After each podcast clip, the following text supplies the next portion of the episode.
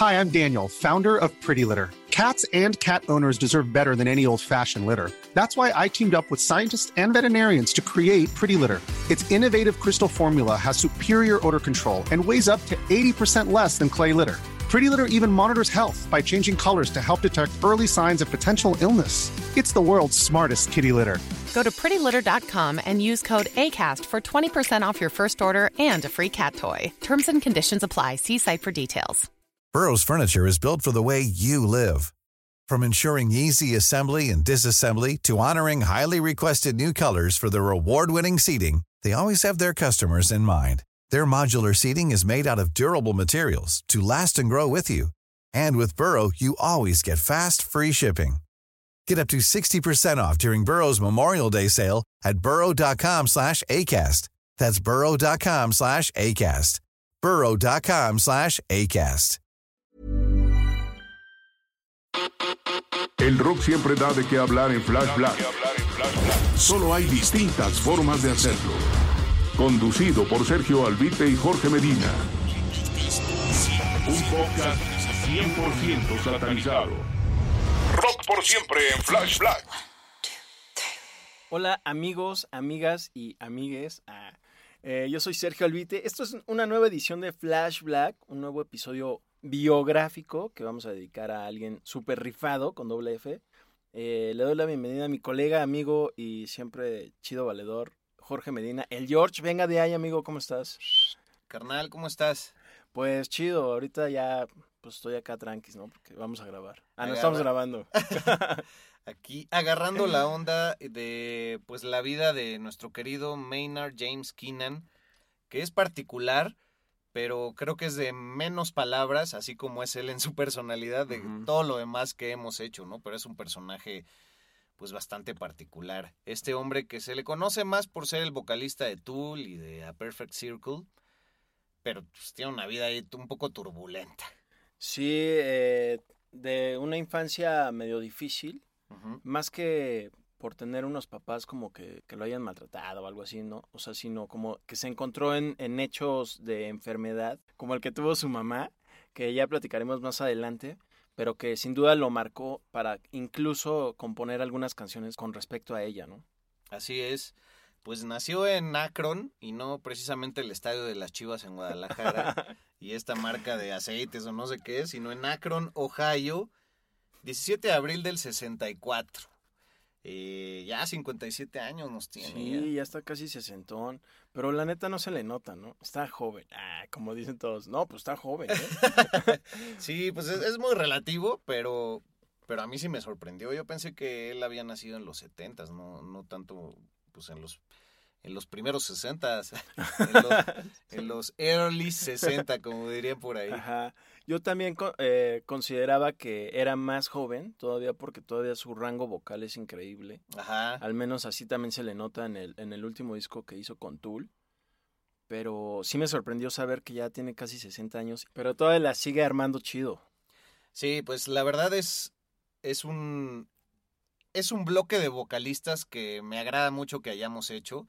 Pues aquí lo único que nos queda es estar a nuestras anchas y a nuestro gusto y que haya sido el pasado Mike Patton con todo el rango de voz y toda su peculiaridad y que ahora nos hayamos ido a Maynard James Keenan, pues es algo especial para nosotros y creo que es eh, un binomio que en pocos lugares analizan tal cual codo a codo porque musicalmente que se sepa o que yo sepa no han colaborado pero son dos de las grandes voces de la escena eh, metalera alternativa y un montón de subgéneros eh, pues más importantes no Sí, la neta, eh, James Herbert Keenan, como es su verdadero nombre, justo lo relaciono un- poquito con Patton por los proyectos que ha tenido a la par de Tool, pero sí como que yo pensé que tenía más eh, proyectos, casi como Patton, pero no tiene, bueno, al menos de los que yo me enteré son como dos y también muy pocas colaboraciones con otros colegas del medio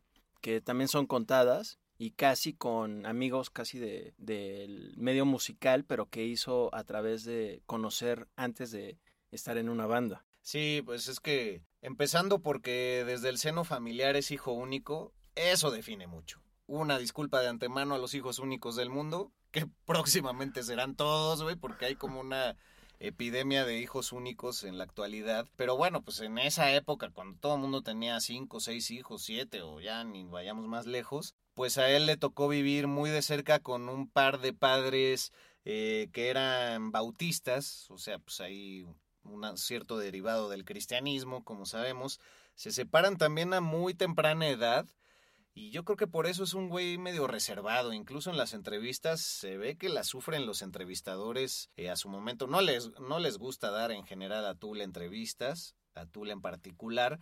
Pero cuando él lo ha hecho, hay varios videos ahí en YouTube de cómo ha buleado a ciertos entrevistadores y con muy pocos se ha dejado ir, ¿no? Incluso hay uno ahí en que le dice, oh, pero pues hacer rock es fácil, ¿no? Porque pues usas tres acordes y vas cambiando, ahí nos divertimos en nuestro ensayo, le dice el entrevistador bien pendejo. Y le dice este güey, ¿y cómo le ha ido a tu banda? Oh. no, pues bien, Ah, ok, me gustaría escucharlo, ¿eh? Oh, así como, güey. Pues, tómala. no, pues le dice algo así como, pues sí, creo que eso es lo que nos diferencia. O algo así. Sí, creo que él eh, tiene además, es un poco intimidante, eh, como sus rasgos. Su semblante. exacto, creo que son duros. Ajá. Y eso intimida un poquito. Y fíjate que yo lo digo desde afuera porque obviamente nunca lo he visto, pero también cuando él es frontman en, en los conciertos, también él se queda muy atrás y de hecho le dicen un poquito backman en vez de frontman, porque se queda literalmente atrás o como sin muchas luces sobre él. Ajá. Eh, y creo que eso también llama la atención e incluso creo que es una manera intimidante, no en el mal sentido, de, para, para la gente, porque estás acostumbrado a ver al cantante siempre en, en primer plano, ¿no? Sí, brillando ahí. Y creo que en donde brilla generalmente y donde explota y donde casi casi es una terapia para él es en lo vocal, cuando se va con estos gritos que casi casi llega al centro de la tierra, toca el infierno y viene de regreso, ¿no? Pero en, esos detalles de su interpretación ahondaremos más adelante, pero creo que estuvo chido subrayar, así que pues bueno, que, que el ser hijo único y una persona medio alienada y medio castigada por la religión, por el qué dirán, lo afectó. Como decía, a los cuatro años se divorcian sus papás. Entonces, a su papá, por lo mismo de que él se muda a Michigan, es decir, el papá, eh, pues lo ve una vez al año, ¿no? Está bastante distante de, de, Ohio, luego su madre se vuelve a casar, está medio incómodo ahí. A los 11 años de Maynard, que bueno, en realidad ahí era todavía James Herbert Keenan, como bien decías, pues su mamá sufre un aneurisma y eso le cambia la vida y de entrada pues también decide irse a vivir con su papá. Entonces ese cambio fue muy particular para su vida. Pues Michigan es muchísimo más de dedicarte a palear nieve, estás en medio de la nada, son granjas, es cazar. Entonces conoce otro lado de la vida y creo que ahí es donde empieza a conocerse un poco a sí mismo, ¿no? Su madre se llama Judith Mary y nada más escuchando el nombre, podemos saber que le ha dedicado al menos dos canciones. Hay una con A Perfect Circle que se llama Judith. Y pues la otra es la de Wings of Mary ya en el 10,000 Days, el disco del año 2006 por parte de Tool, que ya ahondaremos más en esa temática. Pero entonces pues ahí él empieza como que a vivir su vida, dice, no, pues quién soy yo, para dónde voy. Hasta que dando unos saltos, pues decide ser militar. A partir de ver una película que yo nunca he visto, pero que estuve espoteando ahorita en la tele para saber de qué va, ¿no? Que pues es una de Bill Murray. Bill Murray, como ah. digamos por acá. y que se llama Stripes y es del año 81. Es como casi, casi dónde está el policía, una mamá así, pero militar. O sea, son dos amigos que entran a la academia militar y por una pendejada que hacen, este, tienen un conflicto internacional después de pasarse ahí un territorio, en fin, ¿no? Pero dices, ¿por qué esa pinche película inspiró a este cabrón a entrar a la academia? Pues bueno, no sabemos, pero duró ahí también muy poquito tiempo. Creo que cuando también estuvo en esta onda, bueno, en el ejército, también fue cuando ahí comenzó tal cual el interés en el arte por parte de, en este momento, James Herbert Kingdom, porque todavía no quiero decir Maynard, porque ahorita llegaremos a eso.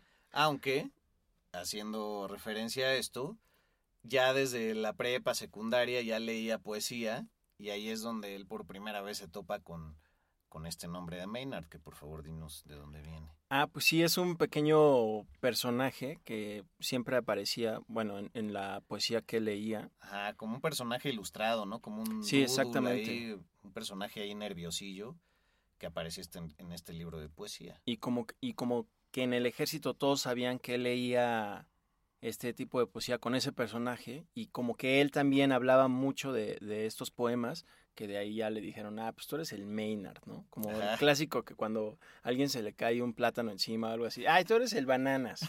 Así, ya sabes, o sea. No sé en qué situación se te va a caer un plátano encima, pero, entendimos el ejemplo, está bueno. Exacto.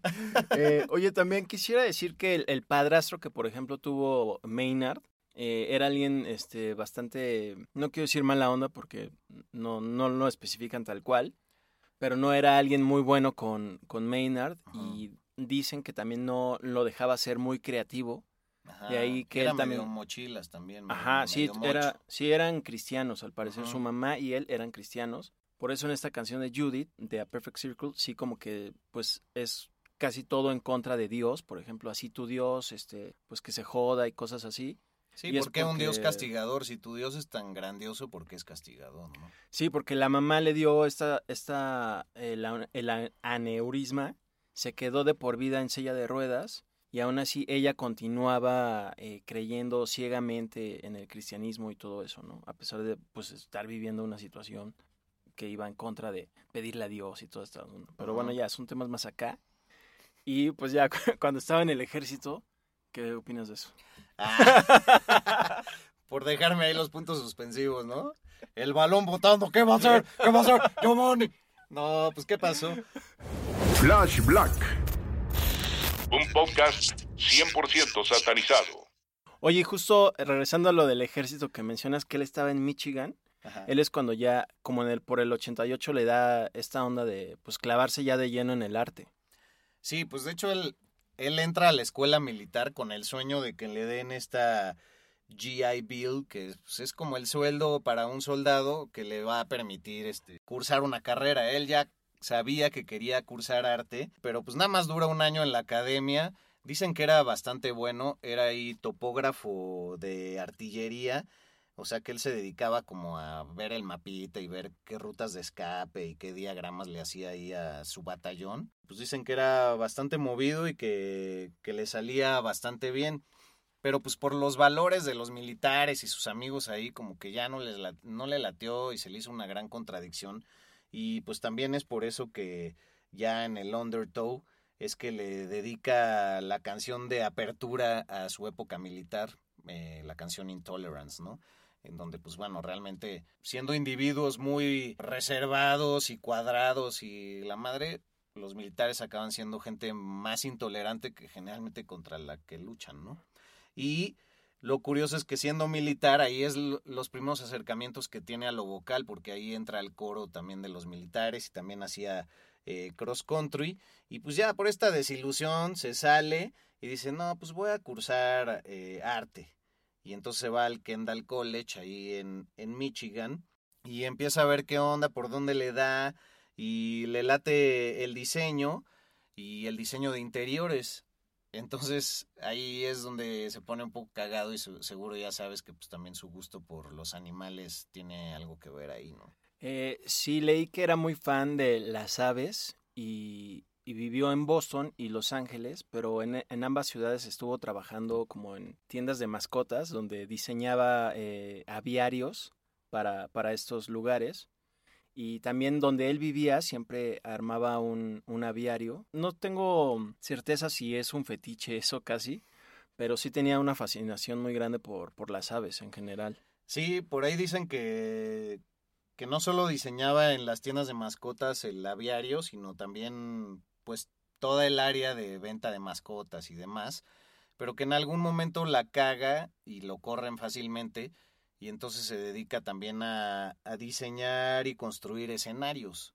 Entonces pues también ahí su vena artística eh, va muy cabrón, pero pues bueno, el amor a los animales lo define como para centrarse un poco en esa profesión tan extraña que, que lo lleva a Los Ángeles y que ahí en búsqueda de este destino empieza a tener sus primeras bandas y empieza a buscar sus primeros sueldos en Hollywood buscando ser actor extra. Y pues de hecho también se prepara ahí en la actuación. Sí, yo leí que también trabajó en, en películas creando sets, además de que diseñaba escenarios, también diseñaba este, sets. Ajá. Y también es curioso porque creo que en ese momento todavía no conocía a Adam Jones No, de, de Tool, que es el guitarrista de Tool, pero que él también estaba en estas ondas de cine haciendo eh, diseño para eh, todo lo que es eh, el arte, como en Terminator 2, que estuvo este ah, brother. sí, güey. Y, y bueno, pues también leí que Maynard, eh, se, como no la armaba de extra, o sea, ni siquiera, este, ya cuando Tool ya se hizo un poquito más, más famoso y todo, la- él como ya bajita la mano se metió a estudiar actuación. Ajá, porque llegaba disfrazado, ¿no? Así undercover. Ajá, sí, Se para ponía que... así el- los lentes con bigote. Ay, Ajá. chafísimas. Y, y- y ahí entró a, a aprender más actuación y que incluso el director David Fincher alguna vez lo consideró castear para la película de, de Panic Room. Ah, sí, se quedó muy cerca. ¿no? Ajá, y pues seguramente en su lugar contrataron a Jared Leto y qué oso, güey. Pero bueno, pues chido que estuvo ahí eh, co- como contendiente. Ya que hablas de Jared Leto y que tristemente también salió en nuestra emisión pasada, que yo Ah, los sí. confundí con 21 Pilots, Ah, sí. pues también Maynard cantó en una de las rolas del disco debut de 30 Seconds to Mars. Ah, ¿en serio? Ah, Sí, venga, y no está buena la sabía. rola, ¿eh? Sí. Pero ahí la vamos a poner en el Ah, playlist. cómo no, claro que sí. Te la paso al ratito. Gracias, hermano. amigo. Y este, y bueno, pues de aquí a dónde nos vamos. Eh, pues, pues a su primera banda que se llamaba Children of the Anachronistic Dynasty. Ah, pero espera, no hemos dicho algo muy importante. ¿Cuál? Que este güey era súper fan de Kiss desde que era niño. Ah, claro, güey. y bueno. también de Iron Maiden, pero eso, ese gusto vino después. Pero era fan de Kiss. Y de hecho, cuando vivía con su mamá todavía y con su padrastro, dicen que hizo una figura de cerámica de la cabeza de Gene Simmons. Pero pues que estos güeyes ya así persinándose, pues estaban bien preocupados por, por el supuesto significado que tienen las siglas de Kiss, ¿no? Nights in Satan Service Ah, o Kids in Satan Service. Es que todos le ponen ahí distintos nombres. Exactamente. Entonces así fue como que se preocuparon. También hay que subrayar que desde los 60 hay una época en Estados Unidos que se le conoce como el pánico satánico, en donde los medios de comunicación, como siempre, y la iglesia y demás tuvieron mucho que ver. Y por ahí hay unos capítulos que he grabado para otros programas en Spotify que se llama así Pánico Satánico. Búsquenlo a partir de, creo que dentro de dos semanas va a estar ahí. Ah, venga. Pero, pero está interesante porque sí, las familias cristianas alrededor de Estados Unidos pues estaban súper preocupados de toda la influencia cultural y empezó a ser una psicosis tal que bloqueaban cosas pendejísimas, güey.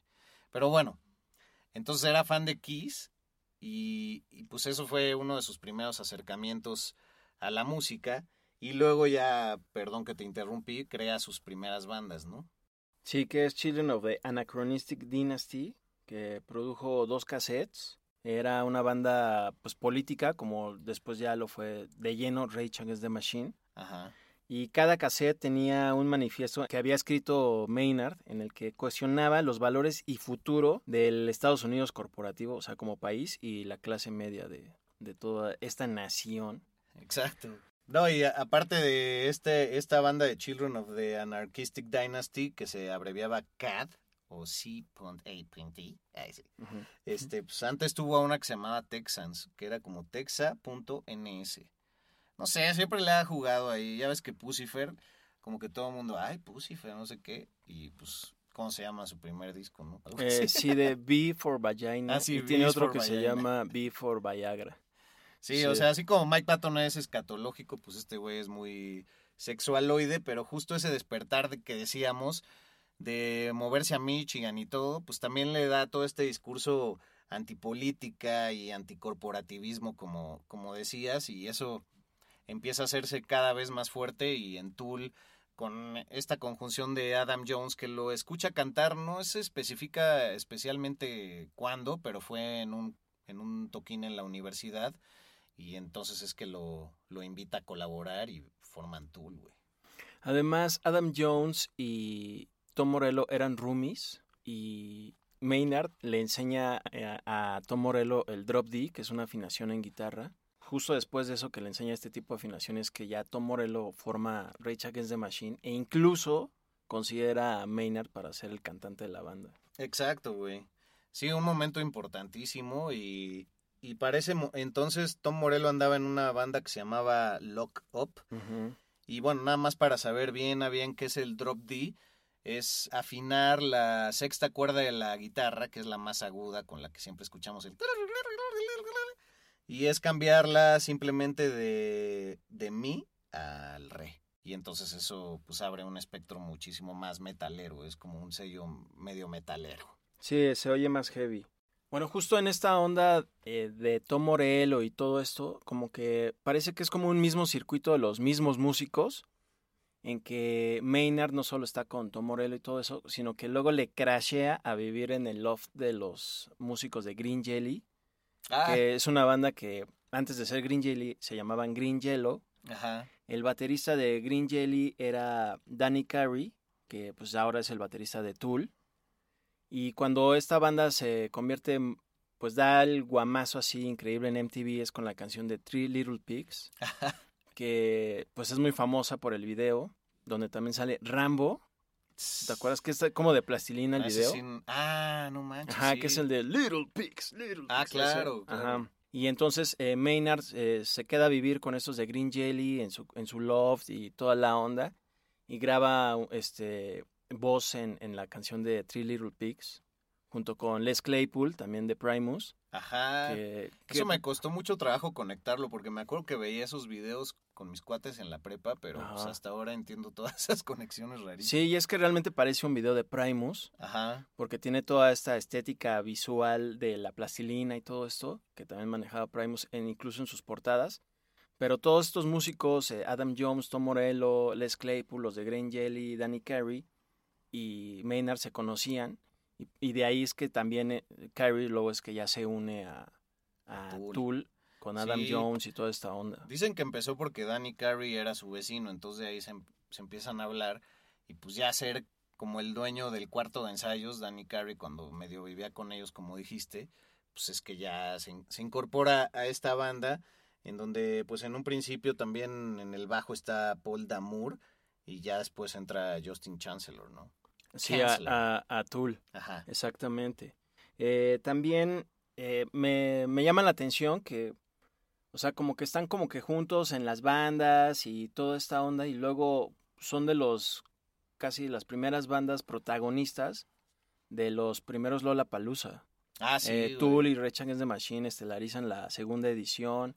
Luego Primus también está en la tercera. O sea, como que todos estos músicos que se conocían entre sí también con Fishbone andaban. Ah, con Fishbone, sí. Y de ahí también hay otra historia interesante para A, Perfect Circle. Ah, bueno, el, el, guitar, el guitar tech de Fishbone, que se llamaba, bueno, que se llama Billy Howardell.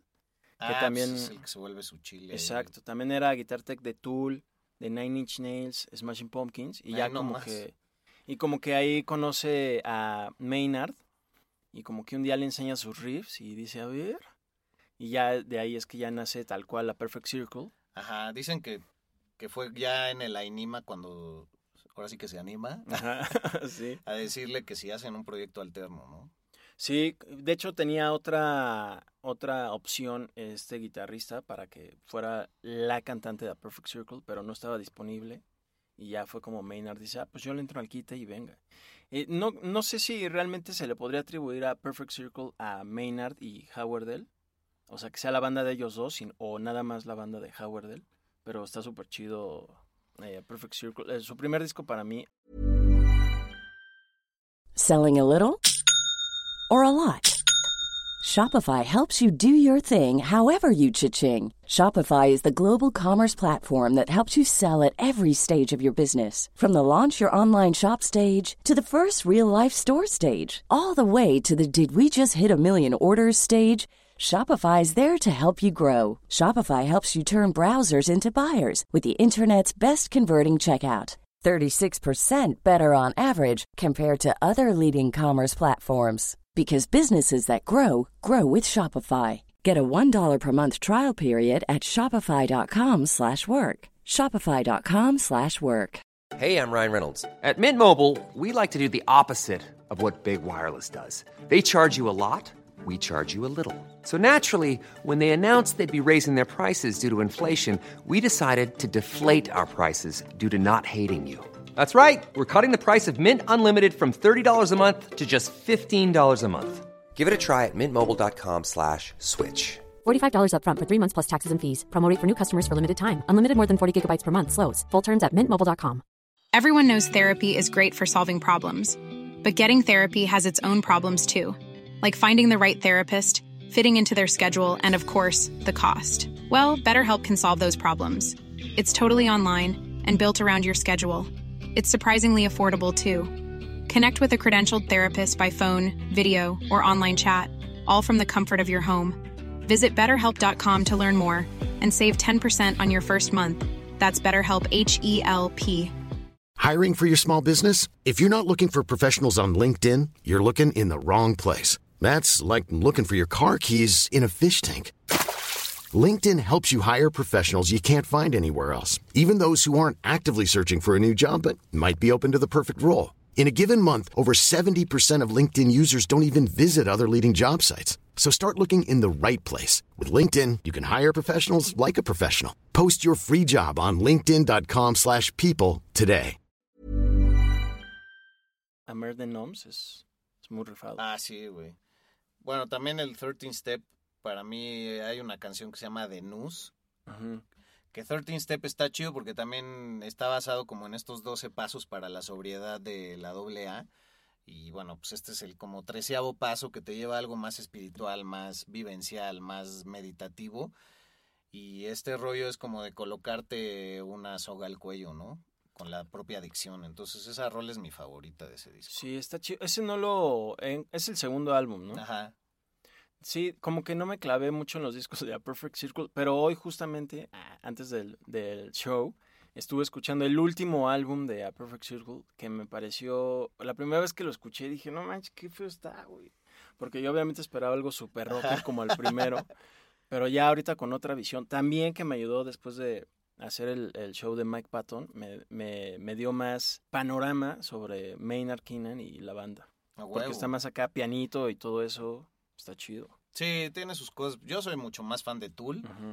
Pero digo, a Perfect Circle hay canciones aisladamente que me mueven, pero pues es que de Tool son discos enteros, o sea, el Undertow me marcó, el Ainima me parece espectacular, güey, Sting Fist es una de mis, de mis rolas favoritas y, y que de morro realmente me voló la cabeza, o sea, dije, "Puta, este explotón, güey, no lo había escuchado jamás en nada, ¿no? Y, y bueno, pues también antes de, de entrarle ahí a, a la Enima, fue que entra este proyecto llamado Kiss My Ass, en donde eh, honran un poco a Kiss y hace este cover a Calling Doctor Love. No sé si la has escuchado. Ah, ¿cómo no? Sí, el de Kiss My Ass, el, el disco tributo, pero está Maynard. Ajá, ah, esa canción canta. Órale, eso lo desconocía por completo, mi gracias. Te agradezco. Sí, porque tiene como una especie de supergrupo en esa canción, pero se me hizo rarísimo. Cuando lo escuché dije, qué raro está. Ajá, es muy cambiante, ¿no? Y Tom Morello también participa en ese álbum. Sí. Ahí está. Venga, Se está todo- revela. Todo, vinculado. Se abre un nuevo nivel. Órale, rifadísimo, ¿eh? No, y pues perdón que interrumpí, pero había que decirlo. Y ya para el Anima, pues entran en disputas con la disquera, eh, la Volcano Records, que los hace entrar en un descansote, en donde es que decide ya eh, hacer a Perfect Circle, ahí encuentra ese espacio de paz. Eh, también es cuando se ponen medio pendejos. Digo, esto, el Anima sale en el 96, si no me equivoco. O sea, son varios. 96. Ah, oye, ¿y te acuerdas que me acuerdo hace muchos años que me contaste una anécdota del Anima, de hay un track que es una grabación de un italiano o algo así que pues ahí parece Ah. que hubo un lío con alguien de los de Tool y siempre que escucho ese álbum y llego a ese track eh, me acuerdo de esa anécdota que me contaste, George. Ah, sí, güey, es como un puente musical que hay ahí en el Ainima que se llama justamente Message to Harry Manback. Y es que el güey, no recuerdo bien si era su roommate o algo así, un italiano, y que el güey pues era así bien nefasto, entonces un día le sacó sus cosas y lo corrió a la chingada. Y entonces en ese puente musical ustedes pueden escuchar con un pianito de fondo el mensaje que le dejó pues, en su contestadora en aquel momento y pues sí se ve que era de mala calaña el italiano porque pues primero empieza mentándole la madre en italiano fuerte.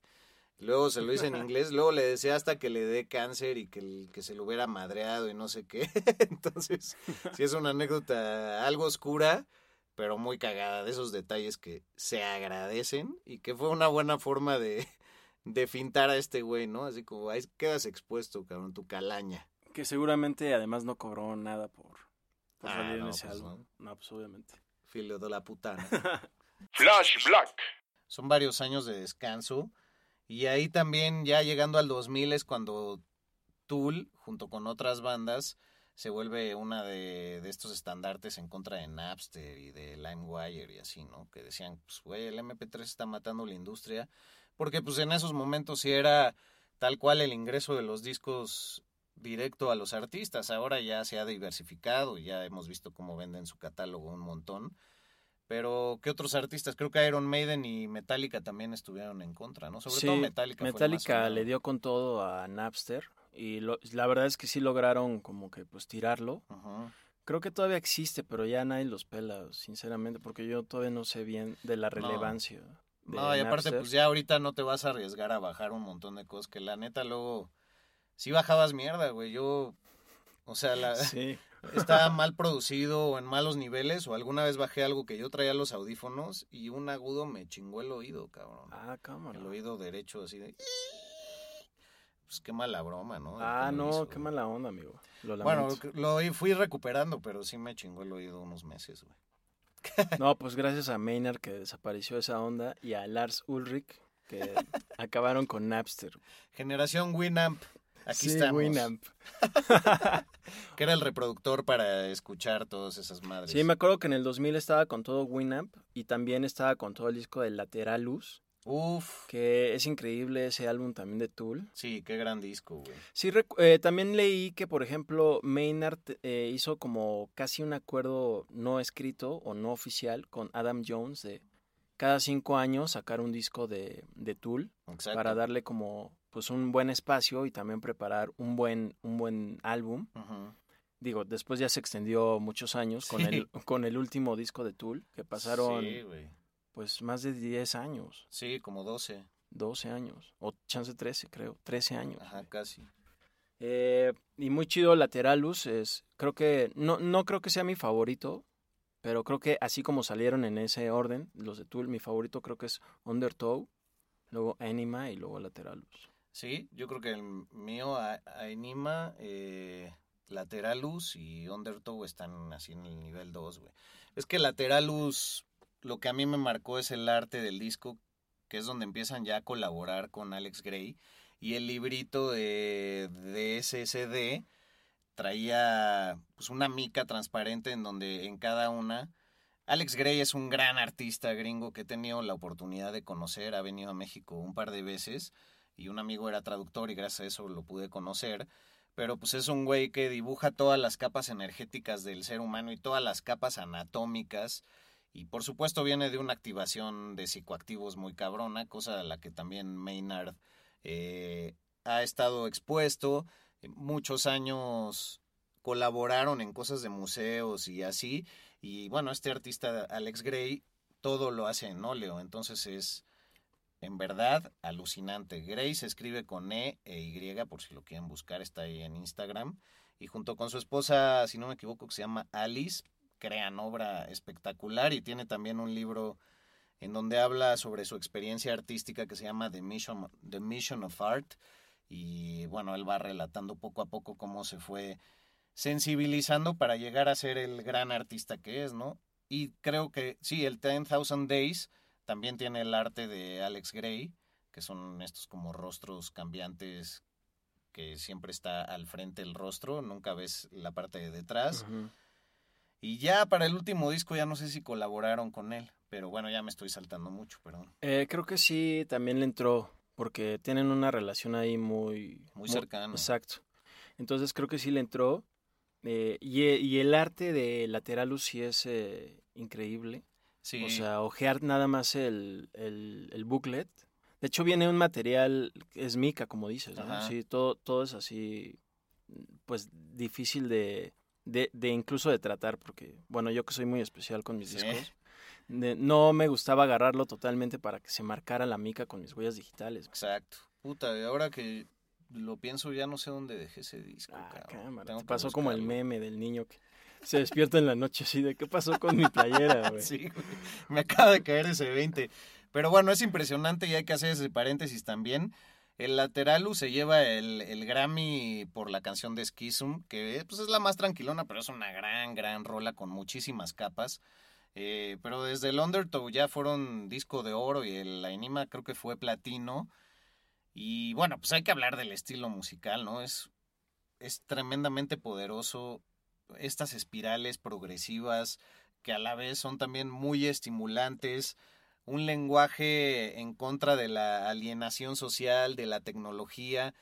Pues sí, fueron profetas de muchas cosas, volteando a ver ahora cómo está el mundo, porque a muchos les parecía muy agresivo su lenguaje visual. Algunos de sus videos fueron censurados en MTV por, por- sobre todo algunos que trataban como de abuso a, infantes y bla bla pero pues ya para la imagen que tenían para el lateralus pues eran estos como especie de pseudohumanos metamórficos asquerosos eh, y dependientes totalmente de del gobierno no y toda esta sublemación pues sí ha sido muy criticada desde el discurso y muy bien llevada a la lírica y a la música que es explosiva y a la vez puede ser súper etérea. Y también mencionar que ese, ese eh, disco de Lateralus como que marcó a muchas bandas que hasta en la actualidad sí suenan eh, como wannabes de Tool. Sí, es difícil encontrar a alguien que suene como Tool antes de ellos, ¿no? Pero después Sí, es muy fácil. Porque su estilo es, es como alternativo, como que creo que se da con mucho de este inicio de la década de los 90, que estaba el grunge y todo eso, pero lo fusionan increíble con, con un poquito de King Crimson y ya se vuelve ahí un alternativo progresivo muy elaborado. Exacto. Eh, justo Maynard como que es el que, no se dice tal cual, pero él es el que tiene mayor eh, dominancia en la escritura de, de las, de las canciones, aunque siempre lo han manejado la banda, como que todos lo hacen de manera conjunta y todos reciben el mismo crédito. Eh, también mencionar que en el disco de Lateralus, la canción que le da nombre al álbum, eh, el número de sílabas por línea de las letras corresponde al arreglo de los números de Fibonacci, Ah, cabrón. que es donde cada número, o sea, esto del arreglo de los números, es cada número es la suma de los dos precedentes, Ajá. comenzando por 0 y 1, y pues eso es lo que pues, realmente no uno cuando escucha la rola dice, ah, pues chido, ¿no? Pero ya investigando sobre esto es, es interesante sobre Claro. Y lo que, que son las proporciones en las cuales se basa la naturaleza física, la que podemos ver, ¿no? Es como ese desenvolvimiento de cuando abre una flor, así como cuando cumpliste 15 años. Exacto.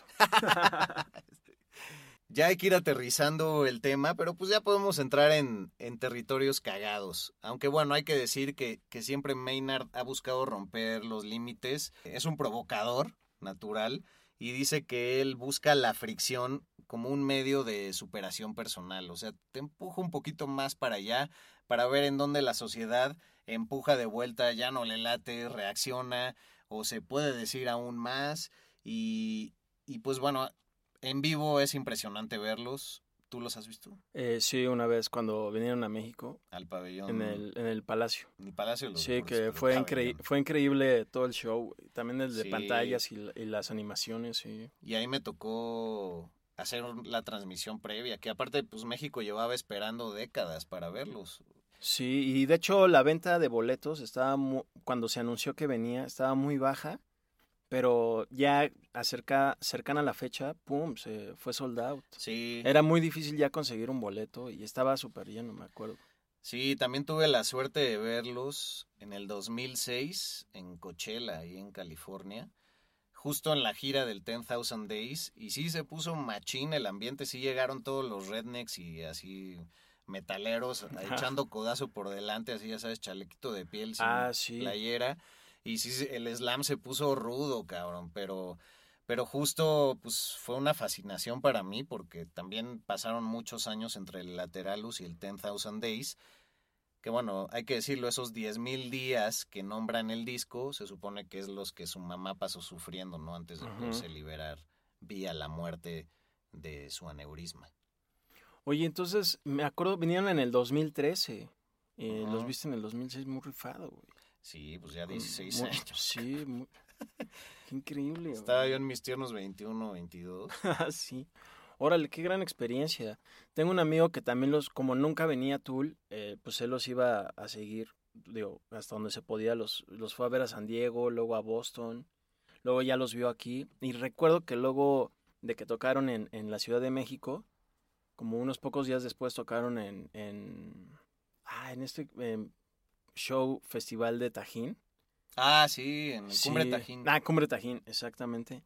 Ahí iban a estar, pero ahí ya no llevaron toda la parafernalia que ofrecieron aquí en el Palacio. Pero digo, igual el- la onda musical, pues era lo que más llama la Y atención. de también tocó Pucifer en esa cumbre, que yo no fui, güey. Y también tocó Primus. Sí, Primus. No, la neta estuvo muy chido. Sí, yo, yo tenía mis perdí, boletos güey. Uf, con una ex, ah, pero como cortamos, pues ya no me la Pérez. Hilton. güey. Ves, güey, es que se- Pero pues ya, se ya. sabotean esas cosas tan hermosas. Sí. Y me acuerdo que me quiso manipular para mí. Dijo, ¿y qué onda en los boletos? Bueno, ya, quizás ya no lo pongas. Oye, también, aparte de la colaboración que habías dicho que, que hizo en el disco de Kiss My Ass, obviamente está la, la de Know Your Enemy con Rage Against the Machine. Ah, sí, que se echa unos gritos ahí. Sí, muy cabrones. rifado. Y también con Deftones en la canción de Passenger, en el disco Ah, White Pony. cabrón, ya no me acordaba Sí, no manches. Yo también hasta hace poco dije, ¿qué es Maynard? Así, muy rifado. Porque también, como decíamos, es también muy discreto o no se presta para hacer tantas colaboraciones, ¿no? Por, por cómo es él, Ajá. lo que mencionabas al principio. Sí, pues sí es para volarte el peluquín, ¿no? Como el que él usa. Ajá, Sí. Sí, usa muchas pelucas, Ajá. porque mucha gente se preguntaba si sus, sus dreads, sus rastas eran reales cuando sale al escenario, pero en realidad son pelucas. No, pues ya parece una alopecia fuerte. Sí, ya, ya, ya se dejó ir. Se dejó la frente. Todavía le alcanzaba el mohawk ahí en Coachella, güey. Ahí sí iba con un mohawk y sí se veía bien rudo. Ah, y de hecho hay una anécdota también que lo primero que hizo cuando se salió de la academia militar fue hacerse un mohawk, güey. Ah, muy chido, porque así lo recuerdo en los inicios de, de Tool, Ajá. cuando justo en estas actuaciones de Lola Palusa. también leí que él es muy espiritual, Ujú. que le da mucho al jiu-jitsu brasileño, es cinta morada. Sí. Eh, también leí y averigüé que, eh, que como le fascina la espiritualidad, participó en una ceremonia de peyote en un tipi de estos de nativos americanos eh, toda una noche y se rifó al viaje Ahí se conecta con lo de. Mike Patton, ¿te acuerdas que dijimos Sí. que tenía pasado nativoamericano? Y, y bueno, pues ahí está la, la conexión para este capítulo, pero sí, es un hombre que le, que le ha entrado a los psicoactivos, él también muchas veces ha dicho que secundaria, prepa, universidad le entró muy fuerte al LSD, pero bueno, viéndolo desde otro ángulo, pues estas son drogas que son para expandir la conciencia, ¿no? Y, son activadores y la gente que lo encamina ahí, pues podemos ver arte, como lo hemos visto con Maynard toda su carrera y como lo mencionaba, pues con Alex Gray y su asombrosa obra, cabrón. Sí, él siempre ha sido partícipe de que el oxígeno en el cerebro es eh, muy importante, obviamente, porque eso también desarrolla más la creatividad y la productividad, cosa que se ha visto en su carrera como músico, porque además toca el bajo, la guitarra, el piano Ah, sí. y bueno, además canta, ¿no? Y en sus primeros años empezó con el bajo. Exacto, ajá. Sí, no, no, no fue de lleno a cantar, ¿no? Ajá. Sí, también trabajó una respiración que lo tiene hoy como uno de los mejores cantantes, porque se dice que él la equilibró su respiración con cada paso que daba al caminar. O sea, que casi casi respiraba cuando daba un paso, Ah, como cuando un caminaba. tempo, digamos, de- Exactamente. Oye, pero que ahora se jodió un poco, me decías antes de grabar. Sí, porque le dio COVID el año pasado, eh, cuando comenzó la pandemia, como que le dio, la libró, y pero en noviembre del 2020 le volvió a dar y pues otra vez. Y entonces sí quedó, dice que él quedó un poquito mal de los pulmones, siente que no, no están como, como antes. Y pues también como mencionábamos, ya está cercano a los 60, entonces ya no es lo mismo.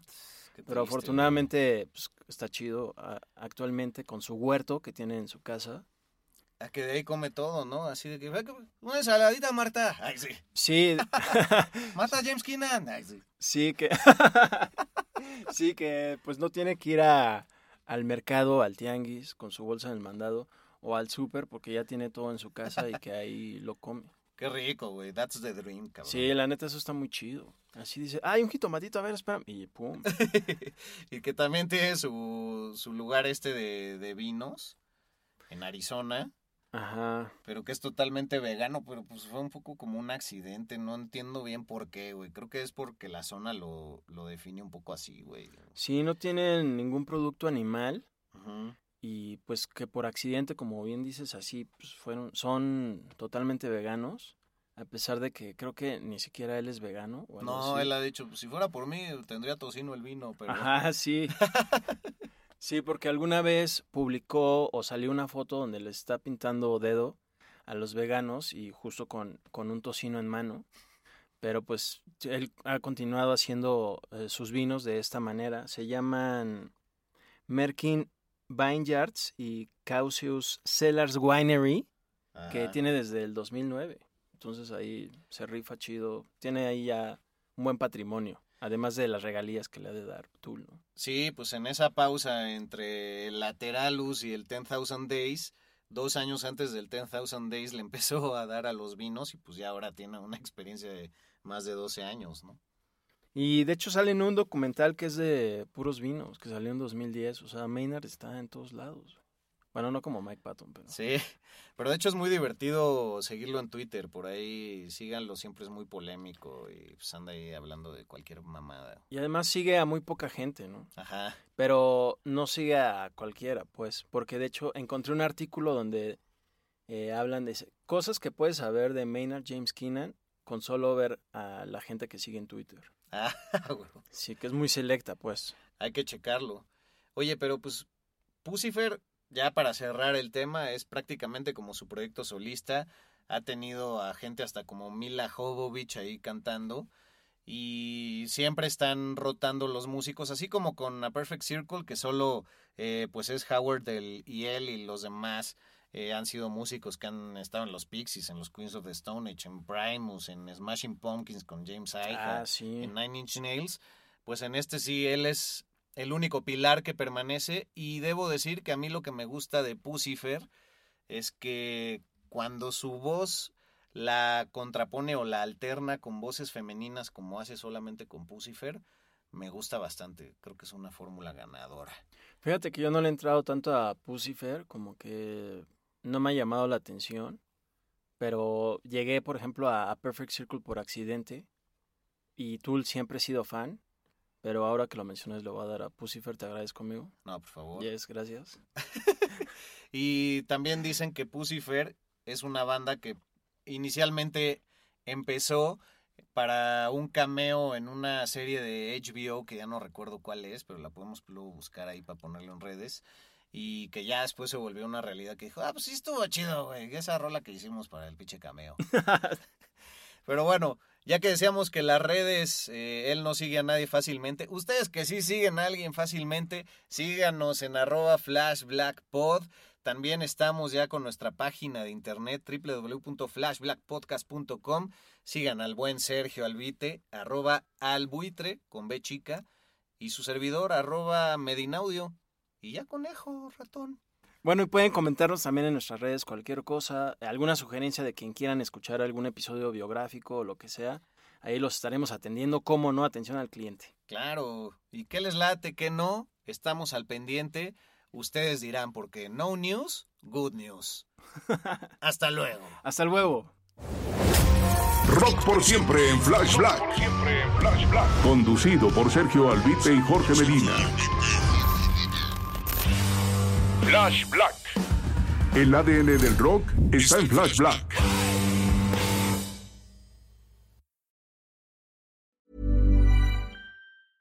Imagine the softest sheets you've ever felt. Now imagine them getting even softer over time. That's what you'll feel with Bowl and Branch's organic cotton sheets. In a recent customer survey, 96% replied that Bowl and Branch sheets get softer with every wash. Start getting your best night's sleep in these sheets that get softer and softer for years to come. Try their sheets with a 30-night guarantee. Plus, get 15% off your first order at bowlandbranch.com. Code BUTTERY. Exclusions apply. See site for details. Hi, I'm Daniel, founder of Pretty Litter. Did you know cats tend to hide symptoms of sickness and pain? I learned this the hard way after losing my cat, Gingy. So I created Pretty Litter, a health monitoring litter that helps detect early signs of illness by changing colors, saving you money and potentially your cat's life. Pretty Litter is veterinarian developed, and it's the easiest way to keep tabs on your fur baby's health right at home. Go to prettylitter.com and use code ACAST for 20% off your first order and a free cat toy. Terms and conditions apply. See site for details. Planning for your next trip?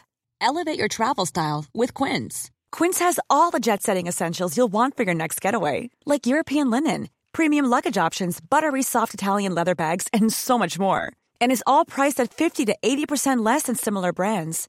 Plus, Quince only works with factories that use safe and ethical manufacturing practices. Pack your bags with high-quality essentials you'll be wearing for vacations to come with Quince. Go to quince.com slash pack for free shipping and 365-day returns.